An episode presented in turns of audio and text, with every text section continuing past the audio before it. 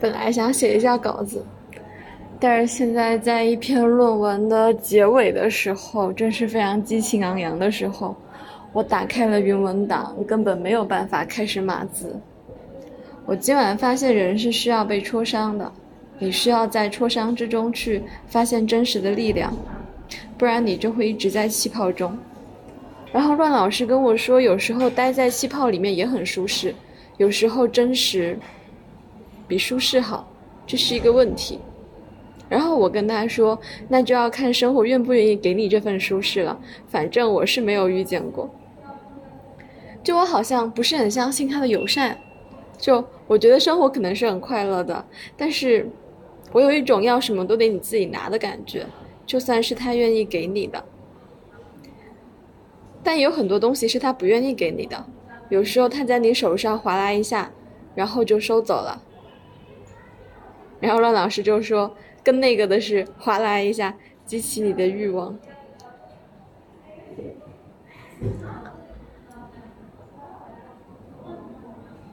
我在想，我中学的时候，我有时候会想做那种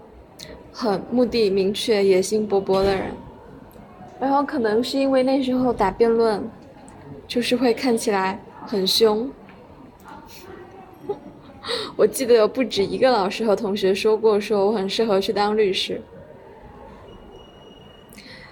虽然经常因为被戳伤感觉到 emo、懒洋洋，还有躲藏，但我还是觉得很多戳伤之后，他最后是给出力量的。那个人只是刺了你一刀，或者刺了你一下，然后就走了。但是你不一样了。你的整个自我会经过一种更新迭代的过程，就好像走出了虫洞。而且在乱老师跟我说有时候待在气泡里也很舒适的时候，我想起来，我觉得我的生活不给我这个气泡，就是当整一个生活非常的温和平静，好像在泡热水澡的时候。或者是当你觉得某个人非常值得信赖、非常值得依靠的时候，他会帮你把那个气泡戳破。我记得有一次，就是在我中学的时候，我感觉我被戳伤了，在高中的时候，然后我跟我旁边的人说，我想要躲起来了，然后他说，那就躲起来呀，能够让你躲起来。就是我存在的意义之一，然后生活就会直接帮你把这个气泡戳破，他会告诉你，这个人不止不能让你躲起来，他可能还会给你一刀。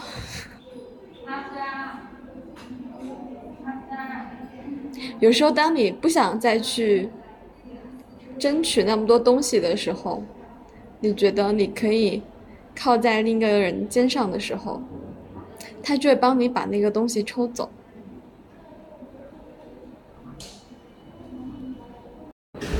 但人的自信好像是以一种反馈的方式建立起来的，就是你尝试性的想要去拿什么东西，然后你怀疑自己可能做得到吗？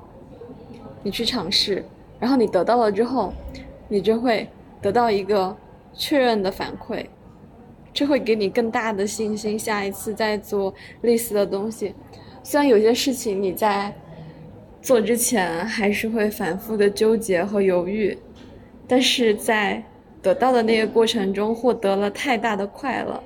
它会诱惑你下一次再继续做这个事情。所以我觉得好奇心给我一种类似于多巴胺的感觉，就有时候我很怕，但是我想去试。然后试了之后，感觉这个东西很好，我下次就会再去试别的东西，然后就会越试越多。我本来今晚想跟恰聊，就是当你被戳伤之后，然后你是怎么把自己愈合起来的？我想了一下，我近些年就是那种自我愈合的过程。大一的时候好像是弹古琴。就是你知道，你整个人都非常难受的时候，然后你可能会有那种失去、失去思考的那种动力。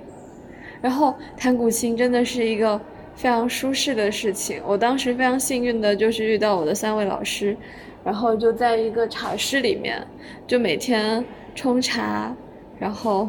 打扫卫生，呃，弹古琴，听一些古典音乐，写毛笔字，画国画这样子。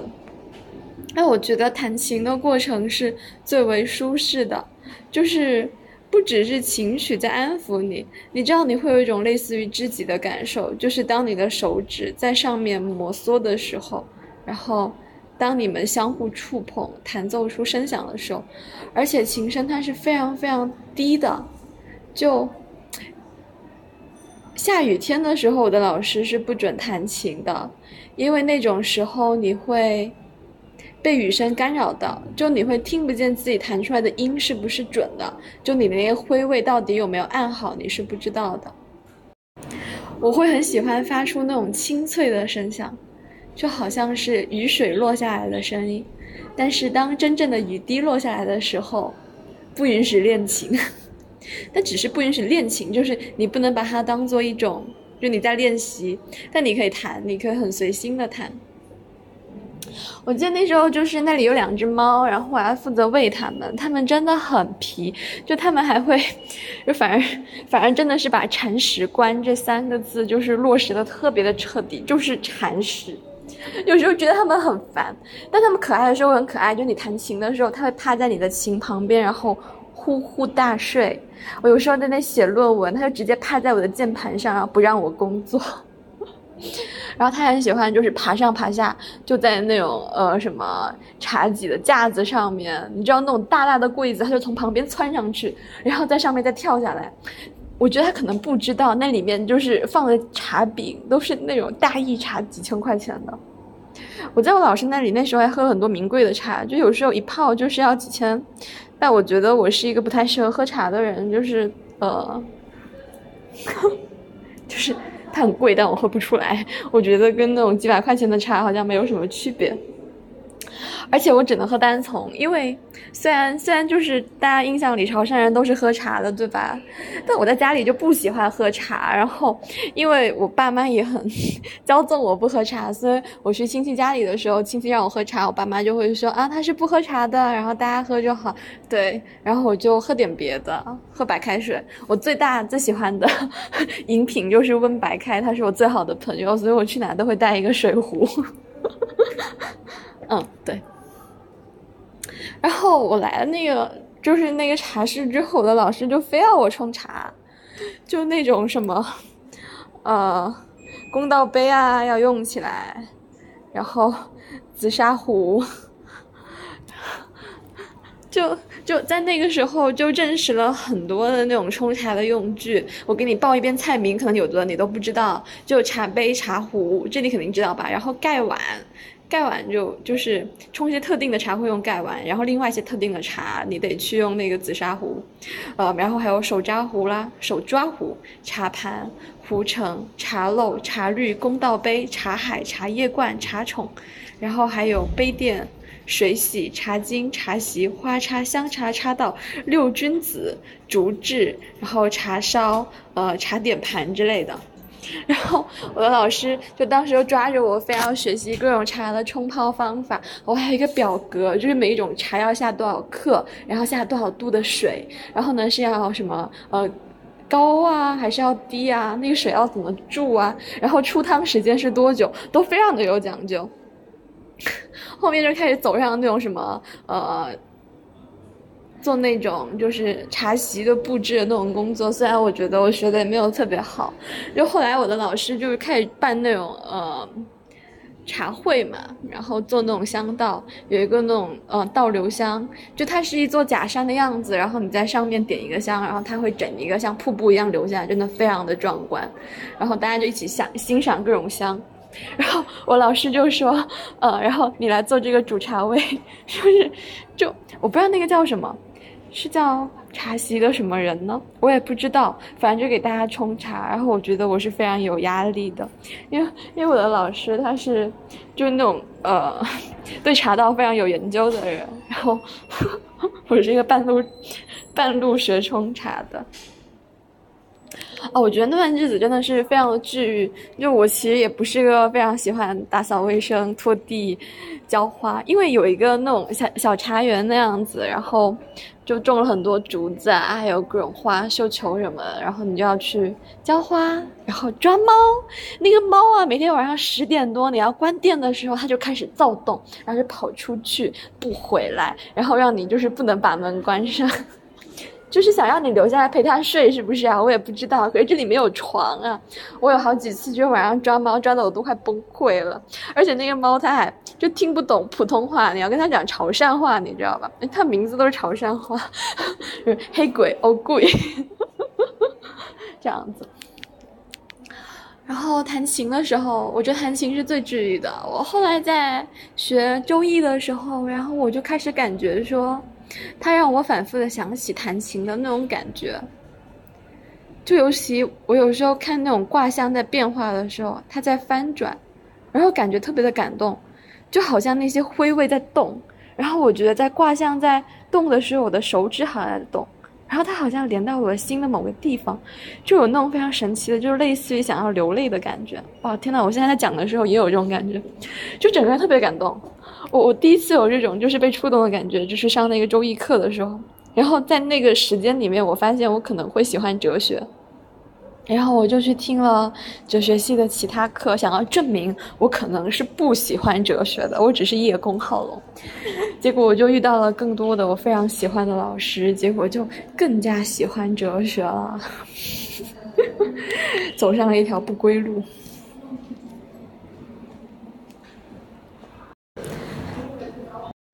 在弹古琴的时候，我会有一种被安抚的感觉，你知道吗？就是那种自己安抚自己的感觉。就古琴其实是一种特别慢的乐器，但我是一个 特别急躁的人，就是就是呃，有一天吧，我在弹琴，然后老师们在喝茶，然后我就听到有人说慢点，然后我就继续弹，然后叫我的名字，然后说慢点，我说哦。我以为你在叫猫，我也不知道怎么想的，我就觉得我老师应该是在叫猫，去慢一点。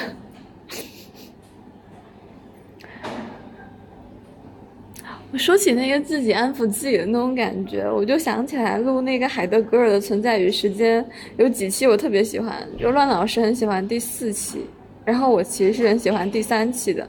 就有时候你听自己的声音，然后感觉被安抚了。我觉得主要是因为他的文章写的很好，然后这样背景音乐也还不错，就有一阵子我可以听着那个，听着自己的声音入睡，但后来那个东西就不太管用了，可能治愈自己还是要各方各面的。对，然后我第一次被治愈的感觉就是从那本《周易》开始的，《易经》，后来我就开始非常疯狂的去上各种哲学的课。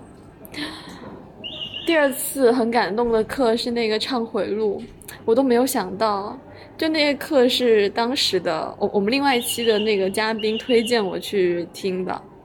就那一期存在从四面八方向你逼来，你不得不去存在，现在已经是我们的最受欢迎了。就他跟我说那个忏悔录那一课很好，然后我就去上，然后就进那教室的时候发现他坐在倒数第几排，然后在前面上课，我开始觉得。好无聊，你知道我对基督教神学没有什么感觉，就对经验哲学的感觉也比较普通吧。就我高中一段时间读了很多佛教的书，然后灵修的书，还有印度教的书，就还要读很多各种就高僧的传记、佛经什么的。但我一直对基督教没有什么感觉，我也试图去看过，但看不下去。圣经没有感觉，但我不知道为什么那一天就是读忏悔录的时候，就读着读着就是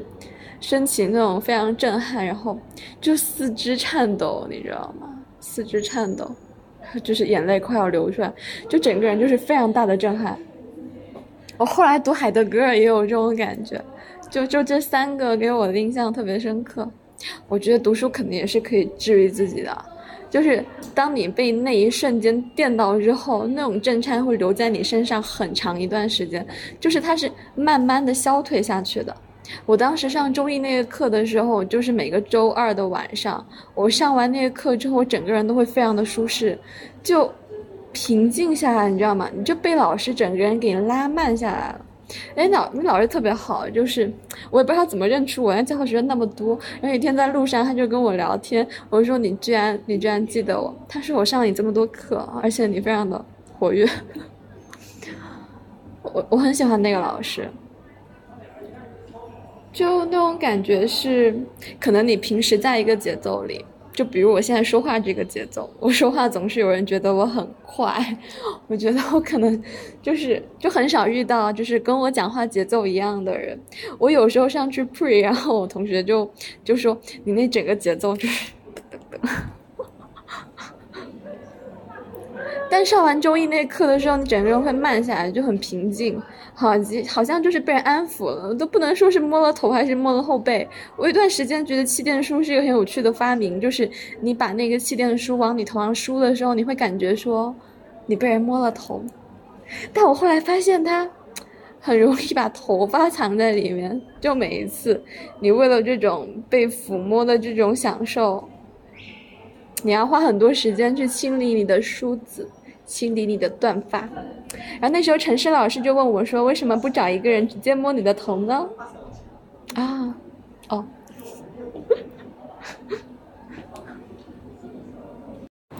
因为这学期的课特别多，然后有一阵子我整个人都很难受，就不是因为课多而难受，而是我有时候在看那个易经或者起卦的时候。它那个摇在动的时候，它会激起我心中的那种琴弦的感觉，然后我就觉得我真的好久没有摸到琴了。我有一阵子想买一架比较便宜的琴放在我的宿舍里，但我们宿舍其实非常的小，基本放不下。我觉得我舍友可能会杀了我，就他们也跟我说这个宿舍是不可能放得下的，而且你练琴的时候，你其实还需要一个木桌，对吧？就或者你放在那种腿上，或者坐在地上弹。我当时想买那个琴，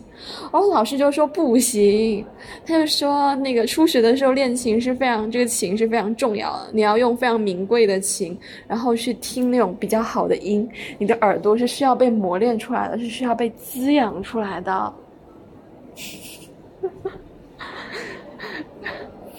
然后呢，你现在去买琴，你又不会买特别贵的，这对你来说是一个很大的损耗，所以他就是他就是要求我每一次去他那里练琴，就练那种比较好的琴。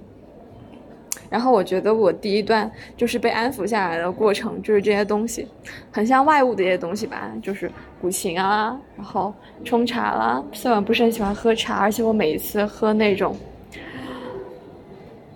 就是。我喝普洱会失眠，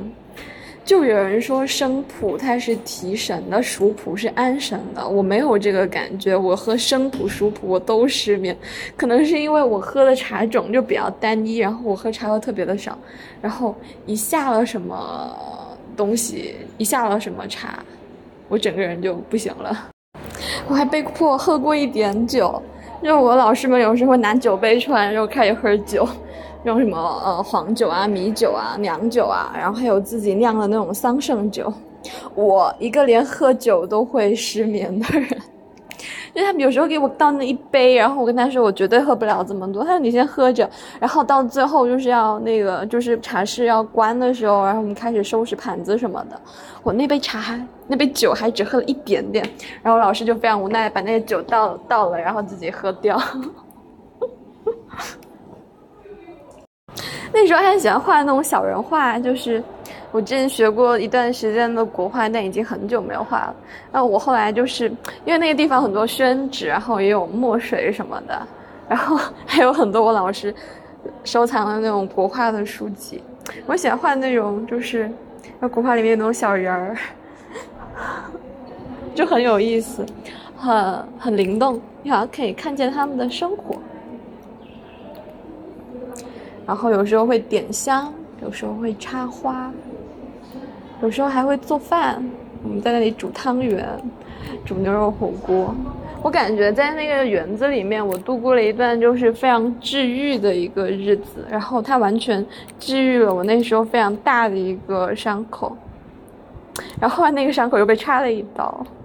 然后有了一些人把我托起来。就有的人会给你那种。看见的感觉，他有时候会跟你说：“我看见了。”但有时候他不说，他只是看见了。但是这可能跟软件有关系，你知道吧？那个像微信这种没有已读功能的软件，你是不能确认对方看见了还是没有看见的。但是像那种 Telegram、飞书这种有已读功能的软件，就是对方看了之后，其实你是知道他对方已经看到。但有时候你是需要一种心理上的信任，就是你知道你这个东西告诉对方之后，他一定会看到。而且他并不是只是承接一个事实，或者承接一个什么东西，他会承接到你的情绪，他可以理解你那种非常挣扎或者非常纠结的东西。有有一阵子，就是你被戳伤之后，然后你会激发起你心里很多那种非常令自己羞愧的一面，就是你会觉得，因为你有这些令人羞愧的一面，因为你有这么多的不好，所以你才会被戳伤。或者你在这个社会上就是不具备某种先天的优势，你看到了比你更加，呃，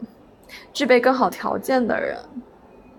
然后你开始感觉到，其实自己是有这种匮乏的，但你其实并不去承认。当这种时候别人戳了你之后，那种戳伤就不只是对方戳伤了你，就是你同时自己也在戳伤自己，那种东西你好像是很难自己去面对的。但是当你有一个可以完全信赖的人的时候，你会完全的把自己张开，然后把那一些自己有一些扭曲、有一些挣扎，而且自己不太愿意承认的那一面向他展示出来。就每当每当袒露完之后，我有一种就是变成赤裸的孩子的那种感觉，然后。好像是被一个毯子包裹，或者是被一个天蓝色的盘子托着。有时候会觉得那是一个黑色的山洞，它非常安全，就是我藏在里面。今晚是没有风雨的，就是非常的安全，你就可以入睡了。一开始我需要很大段的阐述我今天都做了什么，啊，我今天的感受，以及有一些我不能对别人讲的话，我需要把它阐述出来，然后我才可以非常放心放松的睡过去。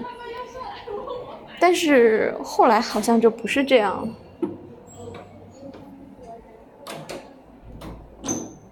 后来有时候我只是跟他说：“哦，失眠了，然后我需要睡觉。”然后你就可以睡过去了。或者在那种很意外的情况下，你跟他说：“我感觉现在特别的痛。”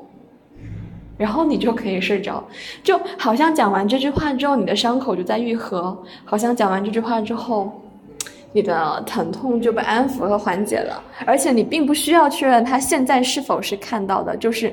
你知道他会看到，这就已经足够了。他是有一种天然的信任在里面。我我有一阵子就是跟一个朋友关系不是很好，然后自己很难受的时候，然后我就跟恰讲，然后他就说：“我感觉我现在是在看着你被戳伤，就你整个人软绵绵的，但我什么也做不了。”我帮不了你，然后我突然就觉得我好起来了，就我感觉看见已经是给了我一种力量，他的看见让我觉得我确证了自己的存在，好像是这样，然后伤口就开始愈合。但这个东西是非常反复的，我其实有时候也在想为什么。就有一天，我姐姐就问我说：“好像某个人特别能够安抚你的情绪。”然后我说，其实我是不知道的，我不知道为什么，我不知道为什么这个人他可以特定的安抚我的情绪，他不用做很多的事情就可以让我感觉到平静。后来我在想，可能是因为他，他曾经在我面前非常赤裸的剖开过他的东西，而且他的伤口曾经伤到我，就是是那种共情。他对自己的观察和直视有一种非常强烈的传导力，他的那种敏感，对自己的剖析，在这种赤裸面前，人是无法防御的。在我接受了他的这些对自己的眼光之后，我也接受了很多他的很多情绪，然后我得知，他是一个可以接受这些东西的人。我想起来，在很久之前，某一些对方突然放下防备，然后讲述他一些多面的痛苦，娓娓道来的夜晚，我为对方承受了这么多的痛苦感觉到非常的惊讶。我觉得他已经拥有很多了，拥有很多我非常甚至不能说是羡慕，就我觉得他在发光，我觉得这个人在发光。但当我接受那些他的面相之后，我就获得了另外一种力量，很很难描述那一种力量。我在想，这是否是我对于对方自我剖开的安全感的来源？它是不是根源这么久？但我其实我是不确定的。然后我觉得治愈创伤一个非常好的方式是运动。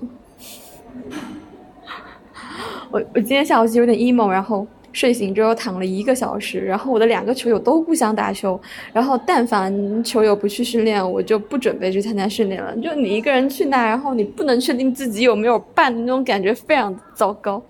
但到四点的时候，我觉得我不行了，我就一个人去打吧。然后队长就直接指了一个帅哥带着我打，然后对方接球真的很稳，就是，就那个球基本没有在落地，而且我知道他。他打球是非常猛的，就我之前看过他跟另外一个男生在对拉，拉正手，就是你可以听见球的风声，你知道，然后那个节奏感非常的舒服。但他带着我的时候，他其实是按照我的那种感觉来控制他的力道的。然后他还会跟我说：“哇，你这次进步很大。”然后本来是想练一下动作，那后面两个人就是一边开心的聊天，然后一边打球，就感觉整个人都好起来了。我想前阵子跳那个刘畊宏的时候，也有这样子很快乐的作用。就你在宿舍里面铺一个那种瑜伽垫，还是就是十块钱跟楼上的姐妹收的。她说她买了之后就根本没有用过，二手卖给我。在宿舍里面，你有个瑜伽垫，有一个那种什么无绳跳绳，然后，然后你就开始运动，你整个人就会非常的快乐。我那一天觉得我整个人就流了汗，然后就是心情非常的好。然后那时候恰就跟我借了一个小凳子，然后坐在那个凳子上面做那种核心力量训练，我觉得好帅，怎么可以这么帅？所以我觉得不开心的时候就是不应该躺着，你就应该四处蹦跶，找人找人打球。就是一种很快乐的方法，然后打到那个阿姨来赶人，我跟我的球友道了别，然后在电梯里面有一个男生就跟我要微信，说下次可以一起打球，结果我就又捡到一个球友。说起来，到宿舍之后，那个男生问我你为什么没有跟男朋友一起来打球，然后我的第一反应是，等我遇见他了，我再问他会不会吧。然后这时候陈老师跟我说：“这个问题需要问吗？可以从你的朋友圈判断出来。”我说：“谢谢，谢谢。”我其实很想从自己身上就是挖掘出那种稳定的自我保护和治愈的能力，但我觉得这个东西它其实好像是非常波动的。就 你可能有一阵子觉得自己特别的好，或者获得了力量，但你下一阵子可能还是会被戳伤，所以你需要一些稳定的。可以自我挖掘力量的一个方法。天呐，我昨晚去看了那个《神奇动物三》，他居然还是删减了，他删了那一句 “Because I was in love with you”，而且好像听说没有删减的地方有那个邓布利多亲格林德沃的，不对，说反了，格林德沃亲邓布利多的脖子。我回来又把少年组的那个 G G A D 的那种爱情又重新刷了一遍。我整个人都为之而沉醉。就我我知道很多人说这一部不是很好看，它确实它的剧情非常的诡异。那格林德沃在那种绥靖政策下，然后获得了巨大的支持，然后就是基本上就是在那种 正常。翻云覆雨的感觉，结果因为一次直播事故，他就下台了。我就想问，他的支持者会因为麒麟就不支持他吗？我也不明白。然后豆瓣有个评论说像小学生在选班长，我觉得非常的准确。可是我还觉得很好看。就那一天，就是我在跟恰说神奇动物上映了，听说不是很出彩，可是它是神奇动物啊。然后他就他就说他看完了前面两部神动，而且完全搞不清楚这个人跟那个人是什么关系。但他还是问我说：“那你想去看吗？找个时间，要不然就明天。”然后在七点多的时候，就昨天是五一的最后一天嘛，他穿着那个睡裤，然后抵达宿舍的时候，我其实整个人是那种就是没有力气的状态，我整个人已经躺平了，类似于那种感觉。就在他推门而入的那个瞬间，然后我就想问他说：“你是不是带吃的回来了？”然后他就说：“对，虽然吃不到陈村粉，但是我带了蛋卷，然后那蛋卷非常的好吃。”结果晚上在那闲置群就很神奇，有人在那个出神动的电影票，而且是两张票。我问他想不想去，然后我就开始砍价。那个原原价是两张票七十块钱，然后对方给的是五十五，然后我砍到了四十八。那个电影院就在我们学校走路可以到的地方。我本来觉得五一那几天我整个人就是就状态也不是很好吧。但是走出那校门的时候，特别是跟他一起走出校门的时候，我只有整个人都活过来了。我本来前几天在学校里面转了好几圈，走了七八千步，然后一点用都没有，就整个人还是很荡。然后我们就先去买了酸奶，虽然我很想吃，但是我不可以。就那天侦探群看到小侦探吃冰，然后我跟他说我真的好想吃，他说不，你不想，它是冰的宝。然后我就呜呜呜，然后他就跟着我一起呜呜。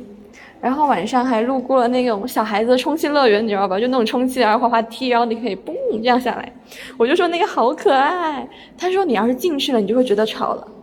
可是我自己玩，我就不觉得吵啊，是吧？我觉得那个神奇动物还挺好笑的，就确实是大制作。然后我们两个都为那个大一啊，好帅。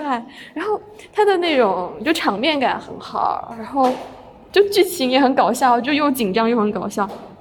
他在我旁边，有时候抓那个衣袖哇哇大叫，就有些场面比较恐怖吧。然后有时候就笑得嘎嘎笑，然后那种花枝乱颤，特别是那个牛特走那种蝎子舞的时候，真的特别好笑。就虽然有些剧情没有解释清楚，但我还觉得是一部很好看的电影。就我们另外一个电台嘉宾辛迪，他就在豆瓣上面说，他觉得比很多其他电影都要好，就是有看下去的欲望，而且觉得还挺不错的。就有很多其他的电影都没有看下去的欲望，我们两个也是这种感觉。而且他还有 G G A D 的 C P，格林德沃那一句“还有人爱你吗？”邓布利多，哦，总之在迈出校门那一刻，就感觉生活开始了。就有时候跟他一起走下地铁站的时候，我就会自带 B G M，你知道吗？就整个人开始有节奏起来，开始蹦跶。而且很巧，就我们其实看完电影，然后我还去打印东西嘛，打印一些论文什么什么的。然后那个时间其实回宿舍，应该来说是过门禁了。但我们走到宿舍楼下的时候，超出了九分钟。然后阿姨正在门前散步。然后在我们两个走进那个大门的时候，阿姨就进来，然后把门关上了。一切都刚刚好，就好像上天给了我们。就是给我们安排了这个东西，就是他给我们准备了票，然后又刚好踩着这个点给我们关了门。而且而且五一的时候，就是还收到很多书，就乱老师，因为那个南大的那个社会学系，他们有一个就是书籍报销吧，就一个人可以报三百三十三块，然后他就给我买了一套那个《存在与时间》，厚厚的两本。这是我收到第二套《存在与时间》，上一次是一个豆友送我的，那个豆友就是给我寄的那莎士比亚全集，然后随书全集、资治通鉴全集，然后还有《存在与时间》以及很多的哲学书籍，包括里面还有托福的东西，是一个很好的豆友。对我也不知道他为什么就是在茫茫人海中选中了我，有有一些小小的交集吧，有些小小的交集。然后还有小侦探给我寄了书，就是前阵子不是读书日嘛，然后给我寄了那个我身体里的人造星星，还有呃萨德是女人，但还没有看，因为我寄到那个广州的家里去了，然后准备等过阵子再去拿。我还想推荐一下那个《间谍过家家》，这真的是我看的第一部番。我之前高中就是非常非常好的朋友，就是一个非常狂热的动漫迷，然后他老是想跟让我跟他一起听那种日语歌、看番，我看不下去，没有感觉，你知道吗？然后后来就是那个场景像那种日语歌，我倒是听下去了，但他喜欢的番我也看不下去，看不懂，主要是 有时候看得懂又觉得没有意思，为什么要看这种没有意思的东西？但这一部真的好好看，就那天晚上，然后我哥就在说我是溺死的水鬼，然后让我去看这部番，他说你可以现在就看，那时候已经十二点快一点了吧，真的，然后我直接四集看到了三点多，就其实本来那阵子也一直失眠到三点，就等于找了点事情做。真的好可爱，就是一个杀手的爸爸，不对，一个间谍爸爸，一个杀手妈妈，还有一个超能力女儿，然后他们互相向对方隐瞒自己的身份，然后那个 这个设定很有趣，然后整一部片都特别的治愈，而且颜值都很在线，穿上这衣服第一次出门门，出门门纪念日。说到，我哥好想吐槽他。就我没有见过那种谈了恋爱就不回信息的男的，但是我见过我哥这种连恋爱都没有谈就不回信息的男的。然后在我就吐槽完他之后，他就秒回了。但我觉得这种秒回他也不能持久。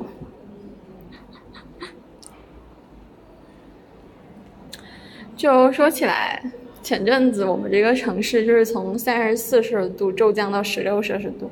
然后我起来加了一床被子，还是失眠了。我那时候纠结了很久，就是想跟一位断联很久的朋友聊一聊，就讲出一些隐藏很久的感受。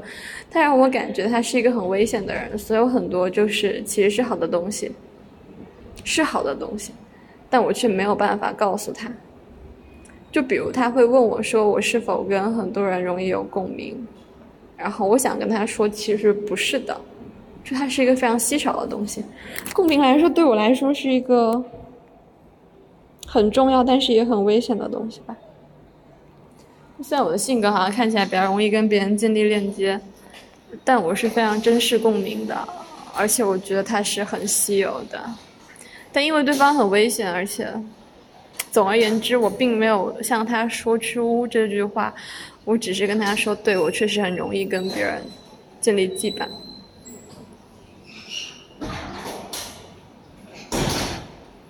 然后那天早上醒来的时候，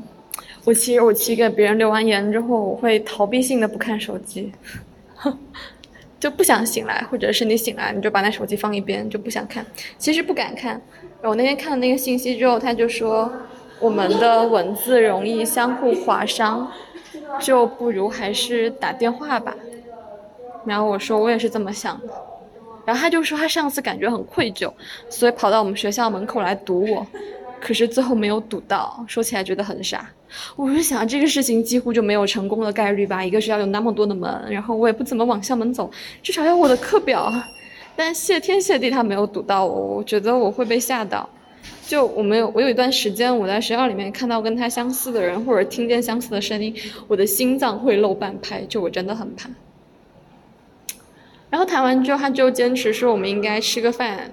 见见面。我觉得这是我不能承受的。我觉得这个关系应该更循序渐进、更有规律、更可控一点。然后那天下午之后，他就是决定说我们还是不要再联系的。但我觉得这这是可以的，就是是一件长久悬置的事情解决完了，它是它是好的。而且我一开始跟他谈的时候，我就说，如果十个小时内可以平静的聊一聊的话，我想的十个小时是我给他十个小时考虑的时间，考虑我们要不要聊。但最终这个十个小时是从他开始跟我聊到这个事情聊完，一共是十个小时。我觉得我应该做一些其他的预言，如果这些预言可以这么准的话。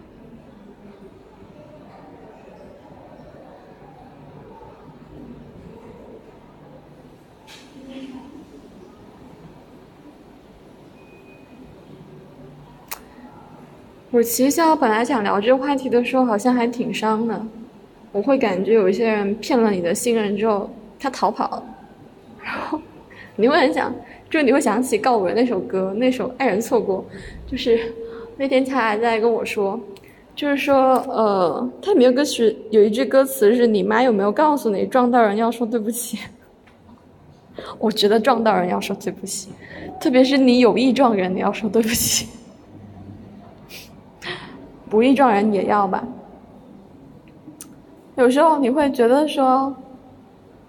就这个事情它是对方惹出来的，然后应该是由这个人来收尾，而不是由另外的人来收尾。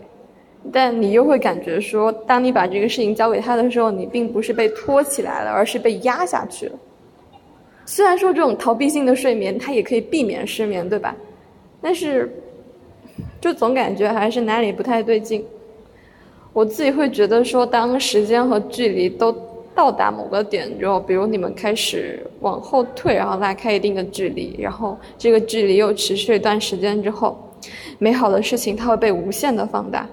它就好像是自我扩张的热气球那样去占据，而且开始阻塞你的生活。在这种膨胀和划伤之间，你竟然只能选择划伤，就是那些你觉得像泡泡一样的太过美好的东西，它会唤起你的一种伤感和遗憾。你会觉得说：天哪，曾经有这么好的时候，然后曾经有那么共鸣、那么开心的时候，然后你们曾经有这样子非常奇妙的链接，然后对方曾经跟你讲过这样的话，你们曾经这样子的去互动、去感应或者怎么样。哦，你你你会觉得说是不能接受的，就是这样一个东西，它戛然而止，或者是这样子失去，它是不能接受的，因为它看起来太好了，就你会觉得说这种，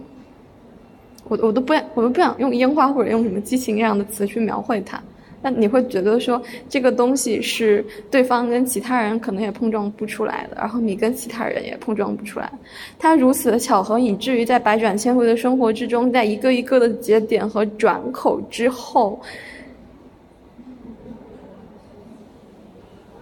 你们在这个节点相遇了，而且有一些泡泡般的快乐，即使对方想要在。过去之后，努力的去抹杀这个事情，或者否认这个事情，你都觉得对方是不应该否认你的感受的，就你会有很多的，我不知道是是叫类似于不甘心还是怎么样，感伤，就它就像一个非常膨胀的热气球，而且你会你会选择性的去忽视掉一些你被划伤或者被戳伤的时刻。你会选择性的去忽略掉一些备受煎熬的时刻，就留下只有美好的东西在不断的膨胀，在那种膨胀之间，整个人是会非常难受的。就是你可能忍了好几天，然后那个东西已经感觉像是像一个无形的东西占据你的整个生活，它都不像是房间里的大象，就那个热气球，它会让你的其他的空间都。受到的挤压，就你觉得你好像是需要戳一戳去放放气，但你有时候可能你只是想戳一戳去出出气，就你会想要问为什么？就为什么一开始会这个样子？你一开始为什么会这个样子？然后后来你为什么是这个样子？他问我说：“戳破膨胀的气球会让事情变得好一些吗？”但有时候你可能是。没有别的东西可选，所以我今晚觉得人是需要挫伤的，你需要在挫伤之中去发现真实的力量，不然你就会一直在气泡之中。但生活不会一直让你在气泡之中。我真的真的能一个人在念念到四十三分钟，我天呐！看来之前录电台就是自己录电台不成功，是因为。还没有特别强的分享欲。我那天看到一个豆瓣动态，然后说中国很多主播是在录播客的过程中找到自己的另一半的，然后他们就研究为什么。我大致就是回忆一下哈，就是他说的是好像是二十五岁到三十岁之间，就这个这群人本来可能就比较容易进入一个婚恋的状态吧，然后。他主要在说的那个原因，其实是因为。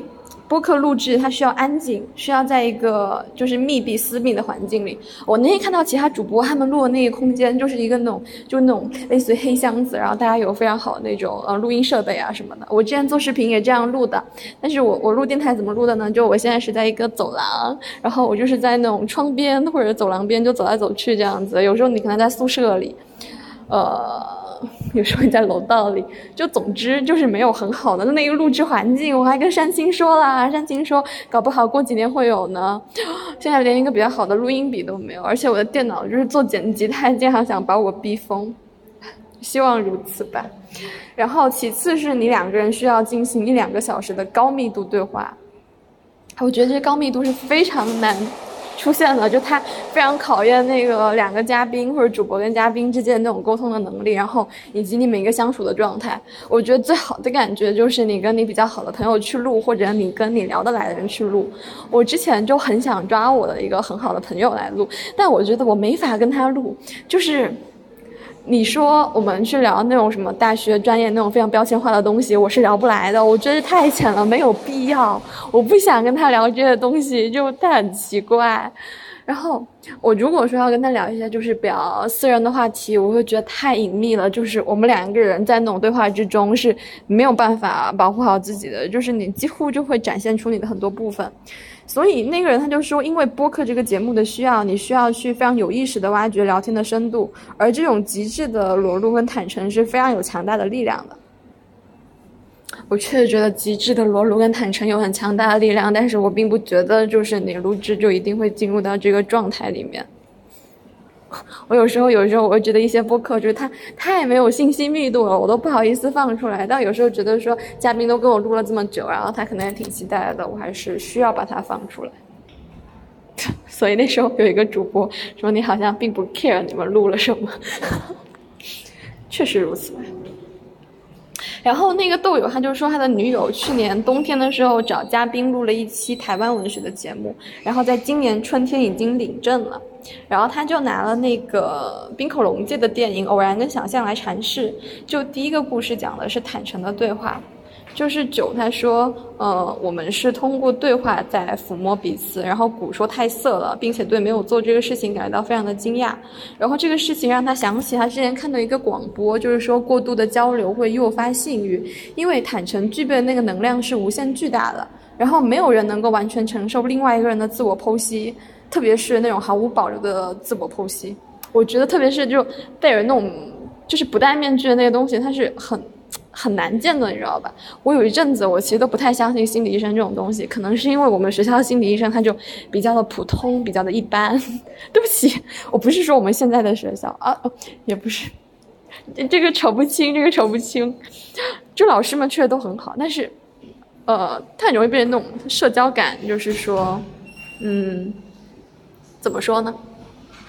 就你，你好像认识一个陌生人一样，然后你是带着标签或者是那种防备的壳去跟他进行那个沟通的。然后那时候我的朋友就说：“那那那个访客他非要自己带着壳，你还能说人家心理咨询师？”然后我就在想着说：“那心理咨询师没有办法让访客卸下防备，这还能怪访客吗？”这就怪心理咨询师，所以我自己不是很相信这个东西。我觉得就不如跟好朋友一起聊聊天来的有用，但是它可能是有用的，就是对于那种没什么没什么病症的人，就是没有什么需求的人来说，可能没有吧。这只是一个非常私人的感受，就没有任何的科学依据，我也不觉得自己讲的很有道理，就。我觉得你们要建立那个信任，然后就是那种毫无保留的去坦诚自我，这是一个很难的事情。但你有时候跟一些特定的朋友，你们之间其实已经建立这种关系，就可以有那种东西，它是有治愈的力量的。就是你确认对方可以看见你的时候，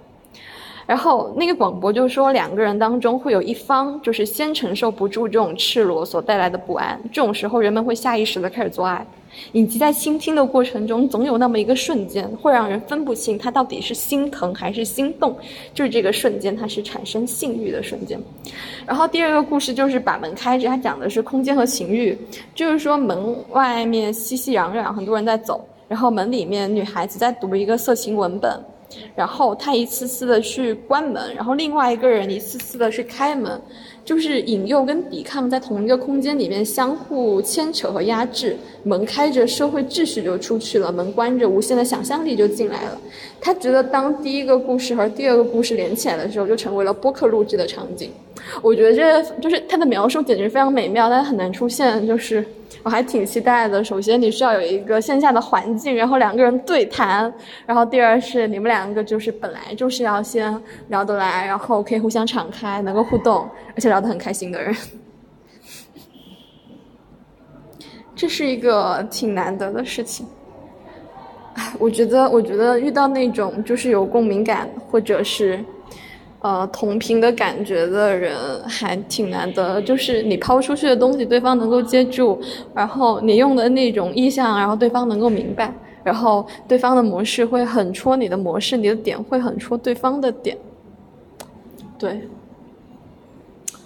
我我那一天，我那一天就在说，我跟我妈说我非常想念什么什么什么，然后我妈就跟我说你不要痴心妄想，这 不知道不知道怎么说。我还想起就那那一次，就跟山青在聊那个恋爱的东西，就是我们有时候会进入进行一些这种没有意义的探讨。他他有时候会给我讲他的爱情故事，他有时候他就跟我说，喜欢是可以被解构的，就是你可以解构成不同的需求，然后你就可以用不同的人去替代他。不知道这个能不能讲？我已经把他名字讲出来，可以吧？然后。我就问他说：“你这么清醒，到底怎么恋爱的？”他就说：“意外偶然。”那他们其实很甜，然后他们已经从高中谈到现在，要五六年了吧？我觉得嫂子也很好。然后我我就觉得那些解构的东西对我来说，它是一个高难度的东西。就包括有时候他会跟我说：“其实就是，其实你只是对方的模式，就是。”就是他去解释为什么有人喜欢我，然后他解释的原因就是因为我在这种模式之中，我是一个很典型的模式。但但我觉得喜欢它就是一个非常玄妙的东西，喜欢不就是你的模式刚好中了对方的模式，对方的模式也刚好中了你的模式吗？就有些点它是很戳你的，但他可能根本就戳不中别人，就。我我我都不太好举例子了，但但是很能戳中我的那些东西，不管是他还是我身边的朋友，他们都是很无感的，就是他们不知道我为什么会被这样子的东西戳中。啊，我有时候在想，就是分享生活细节是一种是一种能量的溢出吗？就我有时候会感觉说，我发出或者收到的时候，感觉到很疲倦。然后我也不太需要朋友说早安或者晚安，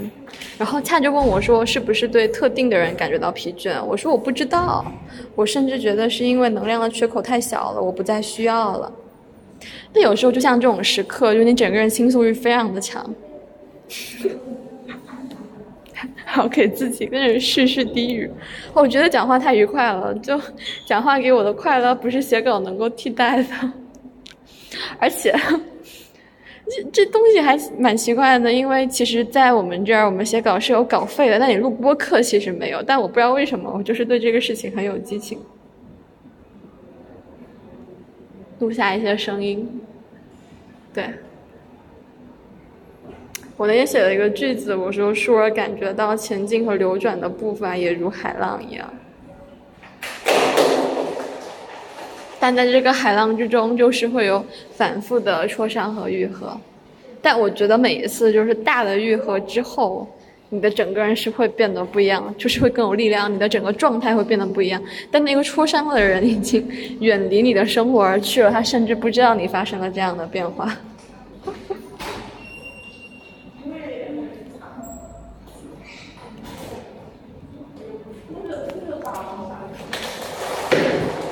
这一期即将要一个小时了，我决定回去把我的论文写完。晚安。